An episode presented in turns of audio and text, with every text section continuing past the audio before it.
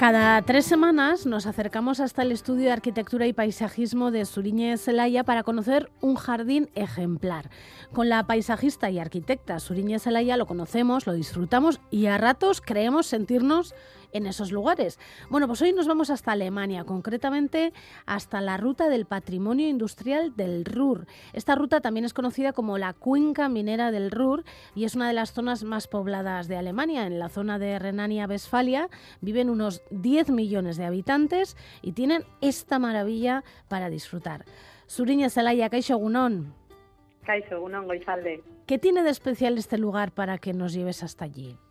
Pues bueno, ya sabes que cada vez que, hablamos de jardines me gusta visitar distintos lugares, ¿no? que sean distintos entre ellos, unos, unos más pequeños, otros más grandes, unos privados, otros públicos, clásicos, más actuales y bueno, este es un lugar muy especial, es muy distinto a todos los que de los que hemos hablado hasta ahora y bueno para mí a mí yo le tengo como un especial cariño porque bueno lo descubrí pues cuando vivía en Alemania hace cerca de 20 años o así y ya cuando lo descubrí ya me pareció bueno aluciné no aluciné me pareció una pasada y todavía hoy en día cuando lo recuerdo cuando lo repaso y pienso en él todavía me parece un sitio espectacular y por eso quería hablaros de él no porque seguro que hay mucha gente que, que lo conoce pero otra mucha no y yo creo que, que bueno que es un lugar que, que, merece la pena hablar de él y descubrirlo y sobre todo visitarlo porque bueno la ruta industrial del Ruhr es una ruta que recorre pues los principales hitos del patrimonio industrial de la cuenca del río Ruhr es un, un, espacio que se ha reconvertido, ¿no? Lo que, lo que era un antiguo espacio con un carácter muy industrial, pues ahora se ha convertido en un espacio cultural y social y no es un único sitio, ¿no? No es un único jardín o un, espacio en la naturaleza, sino que es una ruta a lo largo de todo el río. El río Ruhr está, se encuentra como al oeste de Alemania, cerca de las ciudades de Dortmund, eh, Duisburg y muy cerca también de, del río Rin, eh, Colonia, Düsseldorf, Bonn, están también por ahí, ¿no? Y toda esa zona es una de las áreas más pobladas de Alemania, como tú bien decías, es también y ha sido pues el corazón un poco industrial económico de, Europa, ¿no? Forma parte de lo que es la banana azul que le llaman, esa megalópolis, ese corredor urbano, ¿no? Que hay en Europa que va desde el norte de Italia, pues cogiendo ciudades como Milán, Zurich, Basilea y luego sube a toda esta zona de Alemania, ¿no? ya más eh, Frankfurt, Colonia y gira hacia Países Bajos con Bruselas, Amsterdam, Luxemburgo y llega hasta hasta Londres, ¿no? Bueno, pues ahí en el corazón de ese corredor se encuentra esta cuenca, esta antigua cuenca minera y bueno, pues es una zona que ha estado siempre muy vinculada, bueno, siempre no, ¿no? Pero desde el siglo XIX, así, muy vinculada al tema industrial, ¿no?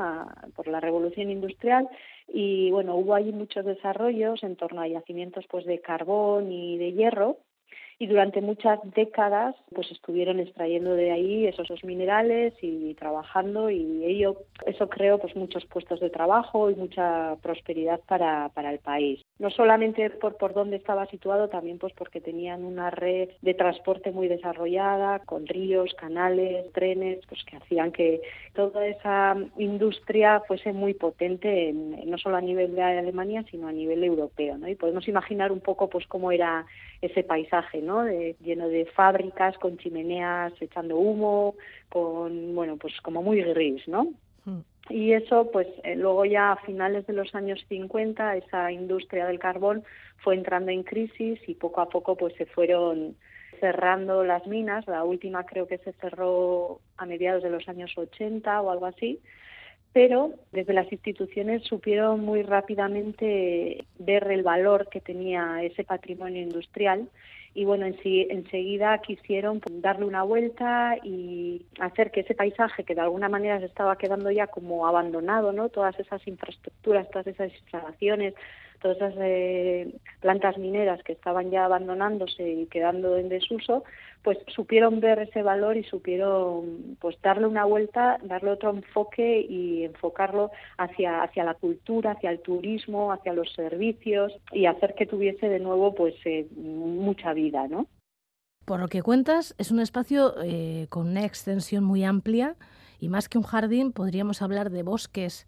Sí, o sea, realmente un jardín yo no diría que es un jardín, ¿no? Es más bien diría pues que es eh, un área o un ámbito que alberga ciudades, un entorno industrial muy potente y que lo que tiene es un tratamiento paisajístico ejemplar, ¿no?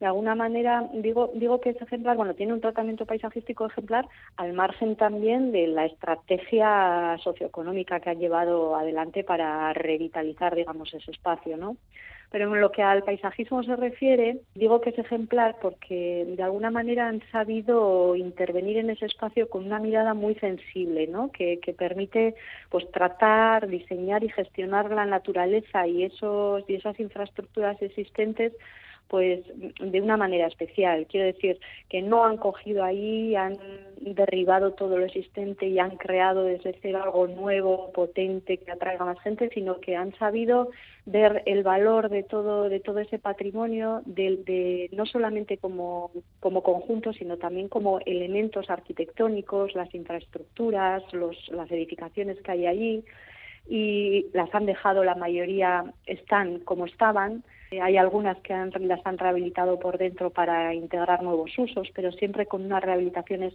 súper respetuosas, bueno, pues que, que dejan eh, todos los vestigios de lo que era esa época industrial, pues quedan súper latentes, se ven perfectamente. Luego, cómo han combinado con la naturaleza, ¿no? Han dejado también pues espacio para que la naturaleza se desarrolle, no no han ido a un concepto paisajístico de mucho control o muy intensivo, de una jardinería con lo que estamos acostumbrados, sino que han permitido eh, pues que la naturaleza siga su curso y bueno invada algunas zonas. Entonces de alguna manera se desdibujan pues esos límites entre lo que es la arquitectura construida por el hombre y la naturaleza como más asilvestrada no y eso hace también que, que parezca como más real, que se intuya todavía también como ese aspecto un poco como de abandono, como decadente, y hace que todo tenga como un, sí, una estética y un ambiente como muy especial, ¿no? Y respecto a, a, la imagen, es decir, a lo que vemos, ¿es muy verde? ¿Es una especie de selva negra?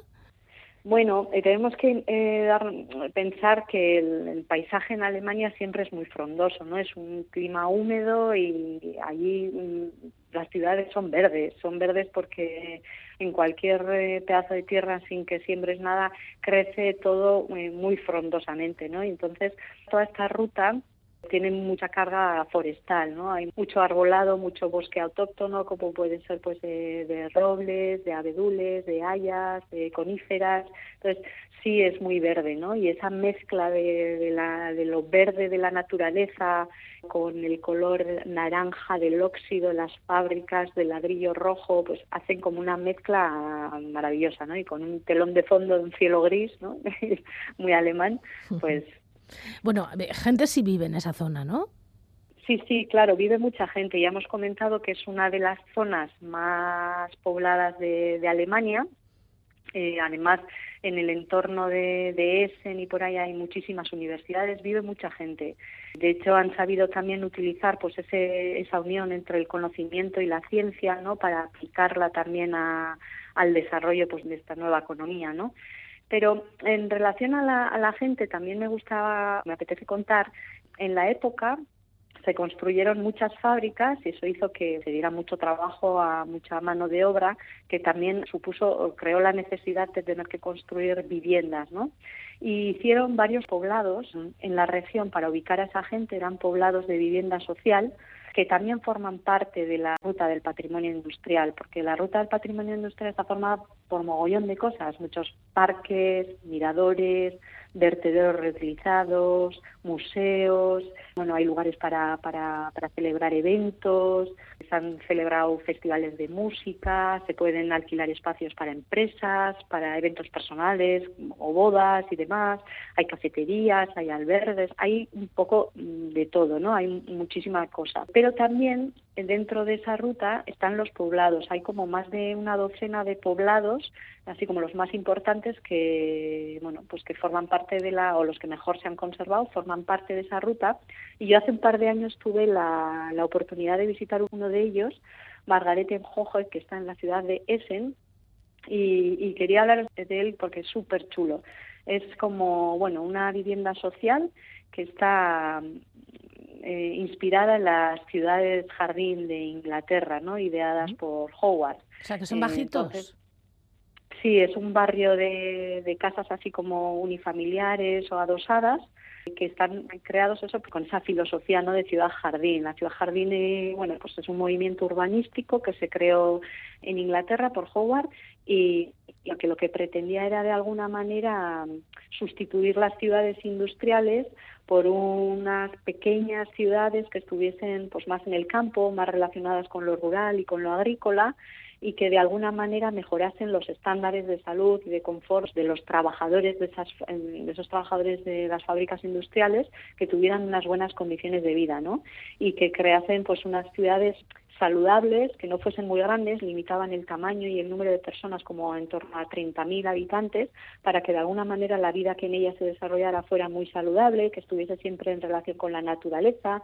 No se sabía como una relación de 5 a 1 entre lo construido y lo natural y siempre intentando mejorar un poco las condiciones de las viviendas que hasta entonces habían tenido los trabajadores, ¿no? Pues eh, dotándoles de, de baños, de calefacción, de bueno, de jardines y en idea creo que en este caso de Margarete no fue así, pero en idea las ciudades jardín también se construían sobre suelo público o sobre suelo eh, común en cooperativa, ¿no? Para evitar especulaciones. Y un poquito con esa idea se creó este este poblado de Margarete en Joge, donde además por primera vez se combinaban no solamente se combinaban como clases sociales, no estaban solamente los trabajadores de las fábricas de las de la industria, sino que había también ahí empleados funcionarios municipales, vaya. Y bueno, es muy es muy chulo de ver supongo que hay que cumplir ciertos requisitos para estar en ese poblado, ¿no? Bueno, ahora ya no sé cómo lo gestionan, la verdad. Supongo, no sé si ya si sigue siendo el suelo. Bueno, en este caso no sé si llegó a ser en ningún momento el, el suelo de, de propiedad eh, pública. No sé ahora mismo cómo lo gestionan. Lo que sí se ve es un poco pues la estética y no eh, vas ahí por ese barrio y desde luego no parece un barrio de, trabajadores o de clase obrera como los que por ejemplo se construyeron en esa época aquí, ¿no? Mm. Esta ruta de la cuenca del Ruhr es territorio público, la gestión es pública. Sí, la gestión es pública y la gestiona mm, bueno, una federación regional del Ruhr Sí, es, la gestión es, pública, sí. ¿Y cuántos kilómetros es más o menos, eh? Sí, bueno, es que no abarcas. Hay como más de 50 hitos para ver.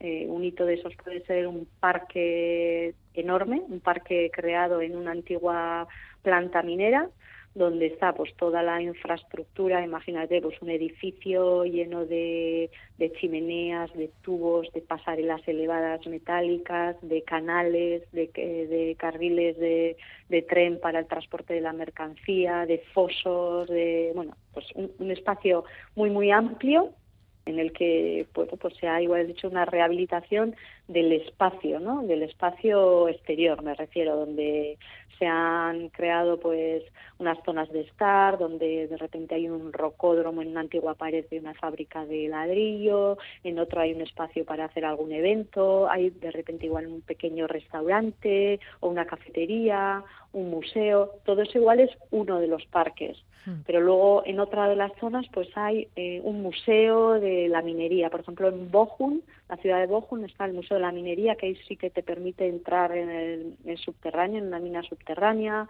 En Oberhausen está el gasómetro, que era en un antiguo gasómetro. Imagínate, hoy sale un edificio de forma cilíndrica enorme de grande, ¿no?